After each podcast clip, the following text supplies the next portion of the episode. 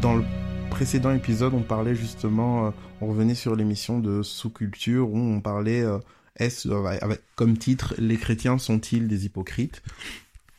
Et la première question, c'était, ok, est-ce que les pasteurs sont des escrocs? On a un peu essayé de retracer les choses de manière historique, etc. Et d'ailleurs, pour revenir sur l'épisode précédent, c'est à Antioche que la première fois on a appelé justement les disciples de Jésus chrétiens. Ok? Donc, euh, on a parlé de l'origine un peu de faire euh, de, ce vocable-là, les pasteurs euh, sont des escrocs. On a dit que c'était quelque chose qui venait plus de l'Église évangélique africaine on a un peu expliqué euh, le contexte social, le fait que réellement euh, là-bas en Afrique, c'est euh, c'est devenu à cause de la misère, etc., un ascenseur social. de sorte que si tu parles bien, etc., tu as une assemblée, tu as les dîmes et les offrandes, ben tu peux vraiment t'élever socialement. Et donc voilà, c'est de vraiment de là qu'on vienne, les pasteurs sont des escrocs, et puis c'est devenu un lieu commun ok, les pasteurs sont des escrocs, et c'est c'est beaucoup dans la communauté justement africaine où voilà, euh, ils prennent les dîmes et les offrandes pour euh, justement euh, voilà s'enrichir, etc. au détriment de, etc., etc., etc. Donc pour réagir à ces, ces, ces, problèmes de malversation, beaucoup d'églises se sont organisées, se sont organisées pour essayer de faire face à ça.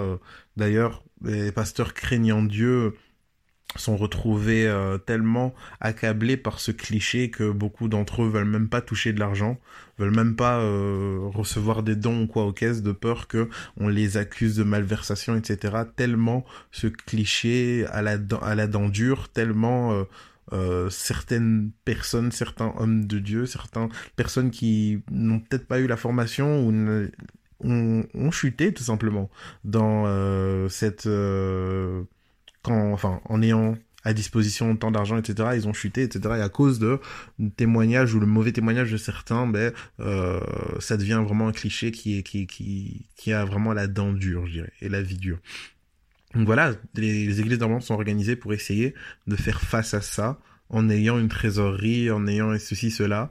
Mais c'est vrai que euh, l'argent est un problème, que ce soit dans l'église protestante, mais que ce soit finalement dans toutes les œuvres euh, humaines l'argent est vraiment euh, un problème. Et ce qui est intéressant, c'est que la Bible nous parle justement de ces personnes qui vont utiliser la parole comme euh, moyen de euh, s'élever socialement. C'est vraiment intéressant parce qu'elle est très très très très claire.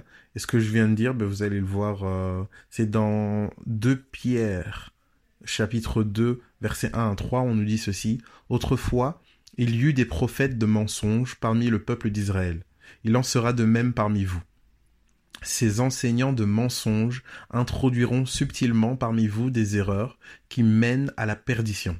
Ils renieront le Maître qui les a rachetés et attireront ainsi sur eux une perdition soudaine.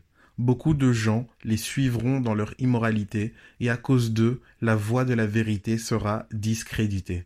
Par amour de l'argent, ils vous exploiteront avec des histoires de leurs propres inventions. Mais il y a longtemps que leur condamnation est à l'œuvre et que la perdition les guette.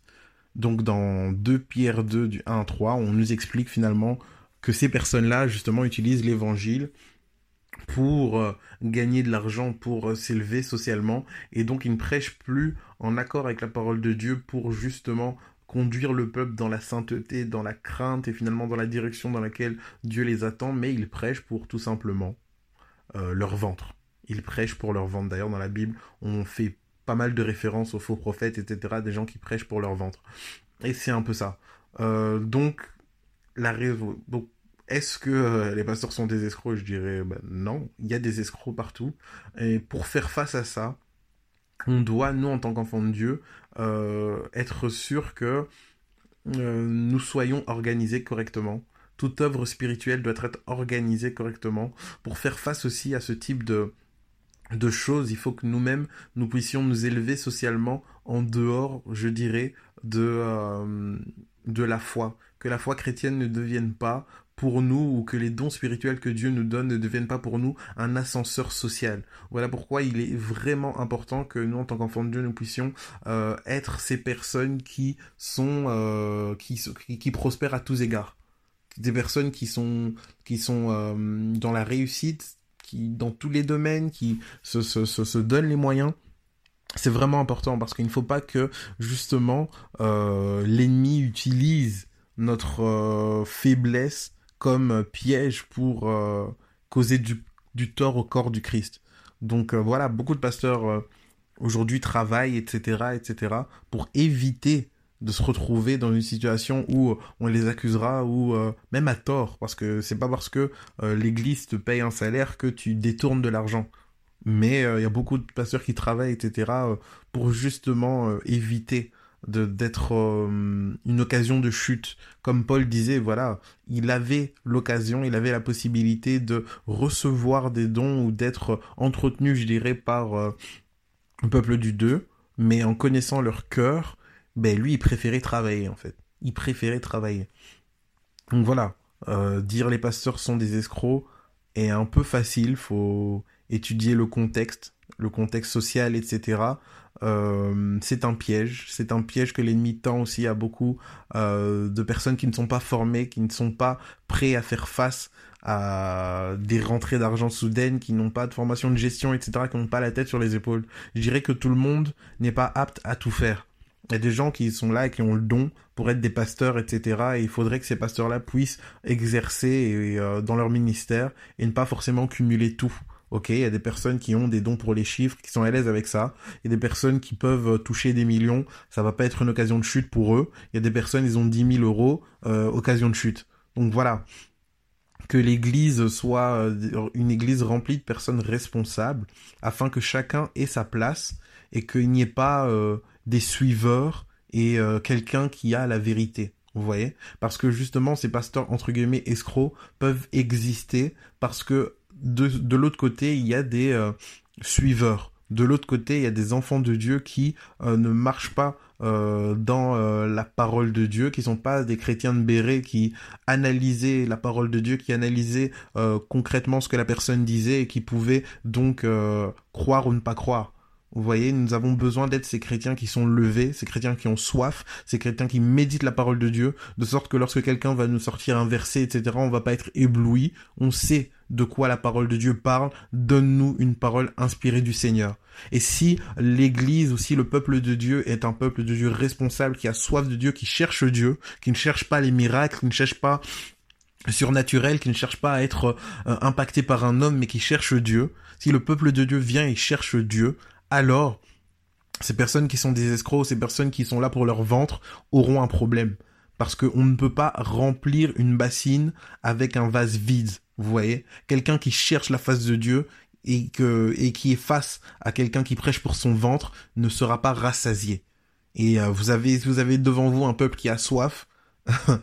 vous avez intérêt à leur donner ce qu'ils ont besoin. Parce que ou sinon ils vont partir.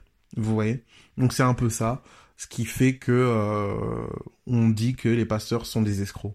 Beaucoup de problèmes d'escroquerie par manque de formation, par euh, la liberté aussi peut-être qu'il y a dans le protestantisme qui est de euh, tu as un don, tu as un appel, ben vas-y. Dans l'église catholique, c'est régulé parce que tout le monde ne peut pas se, s'improviser prêtre, etc. Mais nous, avec notre liberté de l'esprit, c'est ok, voilà, j'ai eu la révélation. Dieu m'a dit que j'étais pasteur. Oui, ok, mais Dieu ne t'a pas dit que tu pouvais pas te former. Dieu ne t'a pas dit que tu pouvais pas euh, être entouré de personnes qui avaient d'autres compétences pour justement monter ce projet qui, qui est une église. Vous voyez? Donc c'est un peu ça. Donc voilà pour euh, cette question. La suite au prochain numéro. Soyez bénis. Bye.